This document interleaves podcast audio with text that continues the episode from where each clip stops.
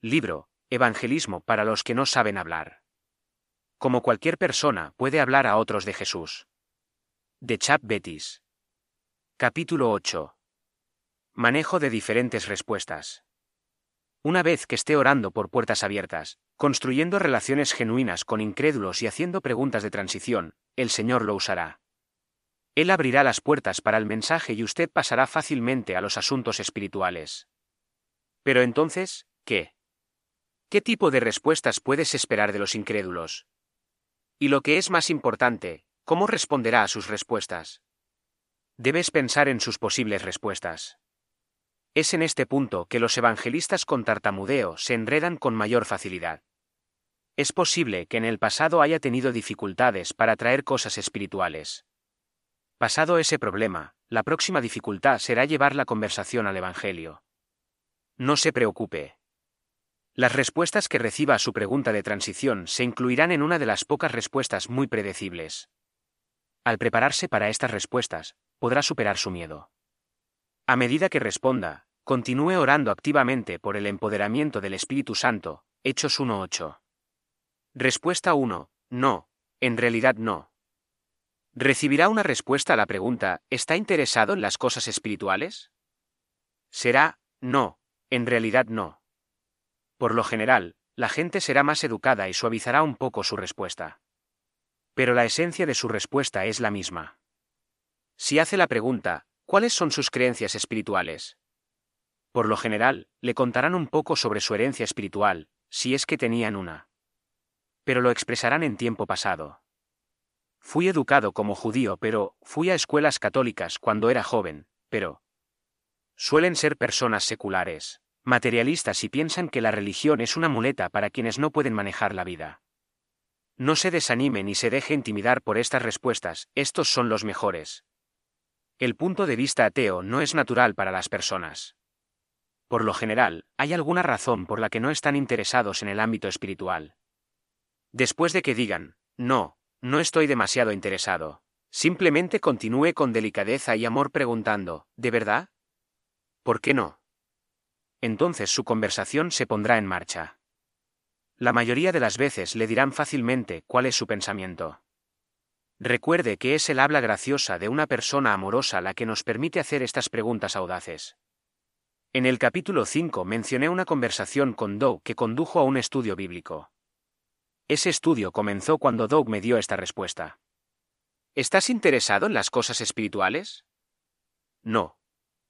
Supongo que soy demasiado cínico para creer en un Dios personal. Sin embargo, respeto a las personas que creen. ¿A qué te refieres con cínico?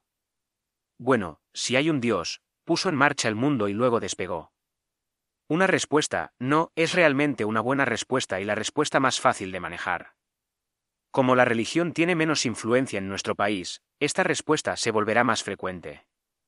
Simplemente siga preguntándoles por qué no están interesados en las cosas espirituales. Otra pregunta que podría utilizar para hacer un seguimiento es, entonces, si no está interesado en las cosas espirituales, ¿cuáles son sus creencias espirituales sobre la vida y por qué estamos aquí? Esta es una gran pregunta porque les pide que digan positivamente en qué creen. Al sondear con honestidad estas preguntas y escuchar sus respuestas, demuestra interés y respeto por la persona. También está preparando el camino para ofrecer el Evangelio como parte natural de la conversación. Respuesta 2. Sí. Soy católico, o bautista o luterana o alguna otra denominación. Esta respuesta también es común. Pero realmente esta respuesta no es realmente una respuesta a su pregunta. En cambio, la gente le ha dicho a qué tipo de iglesia asisten. No le han dicho si están interesados o cuán activos son. Y solo han insinuado lo que realmente creen. Te acaban de arrojar una etiqueta. En este punto, su discusión sigue funcionando a nivel de información, no a nivel de creencia. Esta respuesta es un poco más difícil de manejar. Por lo general, es mejor afirmar su participación pero luego presionarlos nuevamente haga una pregunta de seguimiento que vuelva a centrarse en algún tema del Evangelio. Después de todo, te han dicho que son parte de una denominación que profesa seguir a Jesús.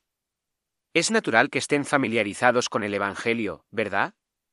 La conversación podría continuar de la siguiente manera. Observe la pregunta de seguimiento en cursiva. ¿Estás interesado en las cosas espirituales? Soy católico. Eso es genial. De modo que tiene interés en las cosas espirituales.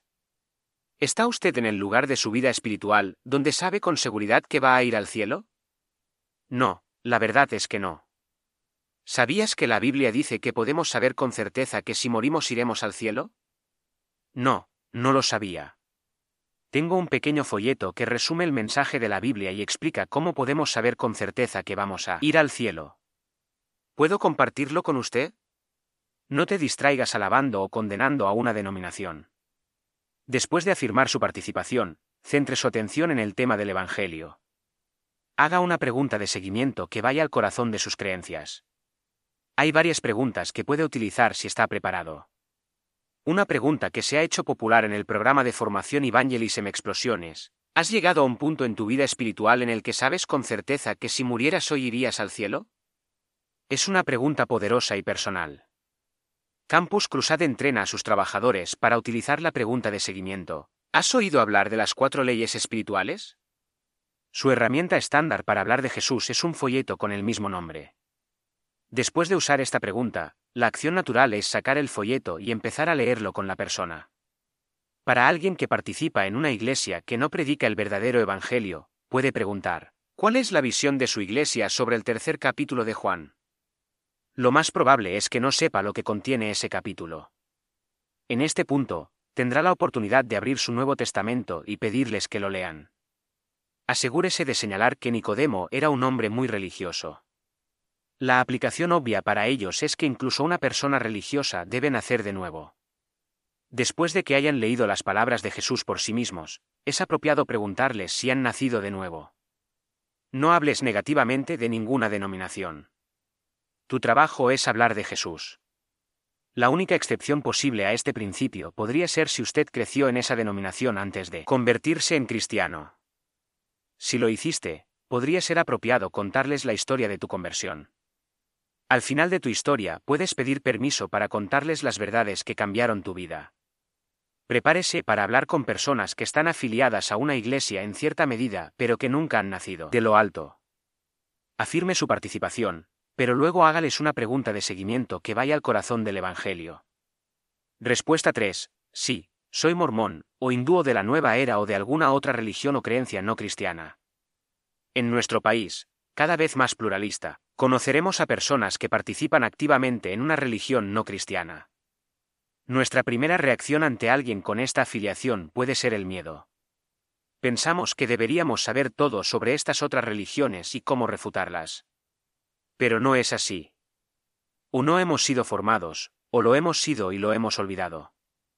Así que nos callamos por miedo a que se demuestre nuestra ignorancia. En cambio, debemos relajarnos. Nuestro enfoque debe ser similar al que tenemos con cualquier otra persona. Queremos seguir investigando.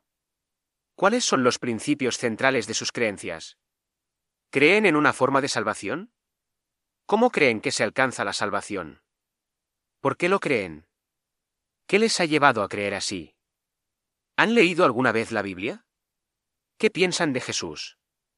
Por lo general, estarán más que contentos de hablar con nosotros, después de todo, Ahora nos están evangelizando.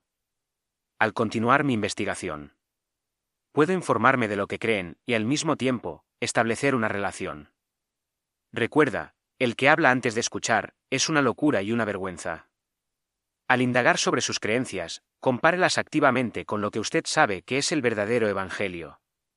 Después de un tiempo apropiado, prepárate para decirles lo que crees. Si te escuchan, entonces tienes la oportunidad de dejar claro a Cristo. Si no te escuchan, entonces al menos el Señor te dio la oportunidad de agudizar tu comprensión del engaño del mundo. Respuesta 4. Vacilante, sí, lo soy. Algunas personas pueden responder positivamente a tu pregunta, pero el tono de su voz o su lenguaje corporal te hacen saber que se sienten incómodos discutiendo el tema. Tal vez su conversación pueda ser escuchada por otros. O quizás el tema de las cosas espirituales toca un tema doloroso. En muchas partes de nuestro país, la gente desconfía de los extraños y duda en hablar de cosas personales.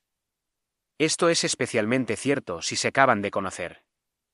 Usted puede respetar esa vacilación sin dejar de sembrar la semilla. Si se trata de un único encuentro, puede darles uno de sus folletos, diciéndoles, aquí hay un pequeño folleto que explica dónde encontré la paz. Léelo si te interesa. O si vuelves a ver a la persona, puedes aliviar la tensión diciéndole, quizá podamos hablar de ello en el futuro. Esta respuesta respeta su evidente miedo.